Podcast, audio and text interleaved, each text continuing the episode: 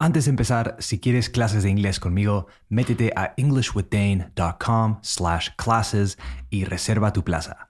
For this course, que acaba el 22 de diciembre, hay clases en grupos reducidos de 4 personas max y para alumnos de nivel intermedio 1 e intermedio 2. So, ya sabes, métete a englishwithdane.com slash classes y disfruta de clases semanales muy dinámicas, prácticas y diseñadas para que mejores de manera rápida y eficiente. Hey, what's up? What's going on? Welcome to English with Dane, a podcast designed to improve your English. As always, I'm your host, Dane, and you can find me on Instagram and TikTok at English with Dane. I recorded this episode on the 21st of September, but I didn't have a chance to release it until now, so thank you for bearing with me. This episode is a today in history moment that I read about and thought was interesting. Intense, a bit dark, but interesting nonetheless. There's a bunch of new vocabulary to pull from this story, so get ready. All right, let's get right into it. You are listening to episode 147 of English with Dane. Hit it.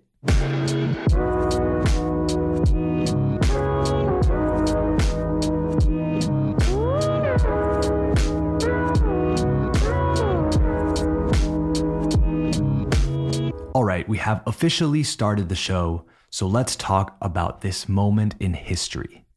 This particular story went down, or happened, or occurred in 1983 on the 21st of September. Warning this story has some intense details that some people might find disturbing. I've been listening to a lot of true crime podcasts recently, so I feel like I'm used to it. Don't know if that's a good thing or not.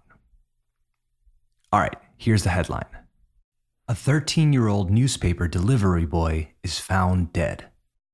The mutilated body of 13 year old paper boy Danny Joe Eberly is found in his hometown of Bellevue, Nebraska. Eberly had been stabbed multiple times, bound with rope, and tortured to death. FBI investigators called in to help catch the vicious killer found only one clue that could help them. The rope that had been used to tie up the victim was so unusual that the FBI had no records of similar ropes made by any domestic manufacturers.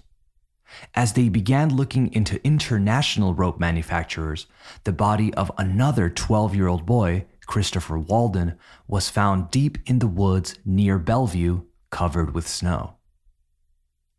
With no leads as to the origin of the rope, the FBI concentrated on a witness who claimed to have seen Walden with a young man shortly before his disappearance.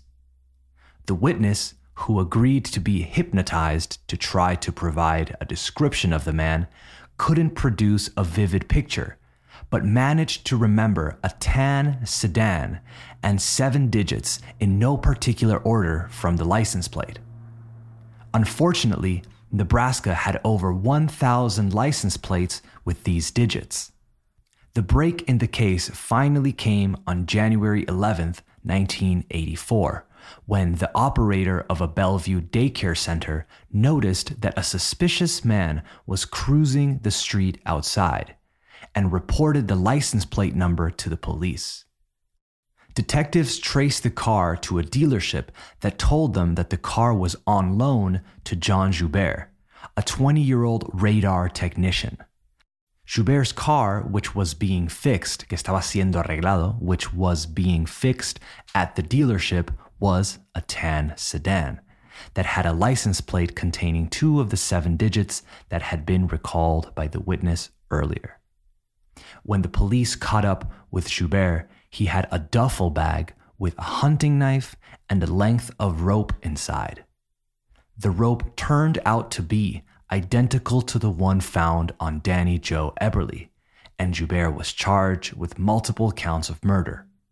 Apparently, the unusual rope had been especially made for the military in the Far East and brought back to the United States by one of Joubert's friends. Delving deeper into his background, investigators found that Joubert was also responsible for an earlier murder of an 11 year old boy in Maine. After being convicted of the two murders in Nebraska and sentenced to death in 1984, he was convicted of a murder in Maine as well and executed in 1996. I know, pretty dark, but I bet you were really into it. Like I mentioned in the introduction of this episode, I've been listening to a lot of true crime podcasts recently, and there's something about these type of stories that is really captivating, that really makes us listen.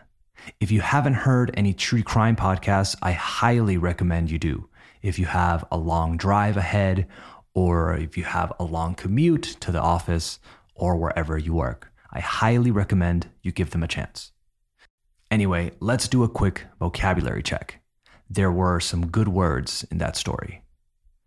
First, let's talk about bound, which is the past form of the verb bind. The phrase was bound with rope. So to bind means to tie, atar in Spanish. So bound with rope means tied with rope, atado con cuerda. This reminds me of a good expression to be in a bind. If you are in a bind, you are in a difficult situation to get out of or a difficult situation to navigate. To be in a bind. Next up, we have the adjective vicious. The phrase was the vicious killer. Vicious means deliberately cruel or violent. A vicious attack is a collocation we hear quite a bit. In Spanish, we would say cruel or perverso. I like perverso as a translation for it. Then we have the verb to cruise, but in continuous form. The sentence was A suspicious man was cruising the street outside. To cruise, spelled like Tom Cruise, means to travel smoothly, de manera suave o tranquila, to travel smoothly without a precise destination, especially for pleasure. Cruising down the street in my 6'4. Next, let's talk about on loan. The sentence was Detectives traced the car to a dealership that told them that the car was on loan to John Joubert. To loan means to lend, right? Prestar. If something is on loan, it means that it has been lent to you, que se te ha prestado, that it has been lent to you. A loan, the noun form, is un préstamo, a bank loan, for example. The human torch was denied a bank loan. Then we have duffel bag. A duffel bag, spelled D U F F E L, is, yes, a type of bag, one that you typically carry, not roll. It was originally used by the military, I think, but is now widespread, so it is used everywhere. It's like those bags that you carry to go to the gym or play tennis or whatever. Next, I wanted to talk about the phrasal verb to turn out. The sentence was The rope turned out to be identical to the one found on Danny Joe Eberly. The rope turned out to be identical to the one found on Danny Joe Eberly. So basically, it means resultó ser in this case. The rope turned out to be, la cuerda or soga resultó ser. The rope turned out to be. This is a phrasal verb or expression, I guess, um, that we use a lot when telling people stories or gossip, actually. You can say something like, It turns out they were having an affair all along. It turns out his old boss actually knows his new boss. It turns out we had gone to school together. Here's an example from the movie Titanic from 1997. It turns out that Mr. Dawson is quite a fine artist. He was kind enough to show me some of his work today. I know I use Titanic a lot on this podcast, but I can't help it. Fantastic movie. And it always seems to have great examples. So, yeah, go watch Titanic again. One more before we finish. To delve, spelled D E L V E. The sentence was Delving deeper into his background, investigators found that Joubert was also responsible for an earlier murder of an 11 year old boy in Maine.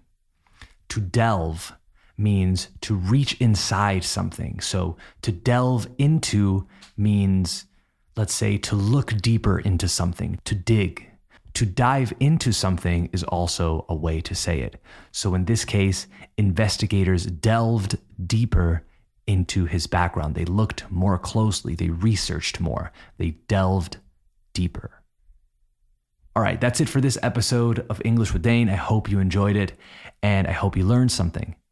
If you made it this far, si llegaste hasta aquí, if you made it this far, give it a five star rating on Spotify or Apple Podcasts or wherever you listen.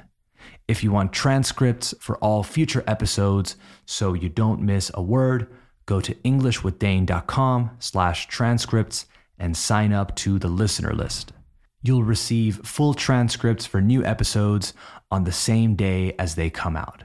If you want past episode transcripts, you can get those too. That's englishwithdane.com slash transcripts. All right. Talk soon. Later.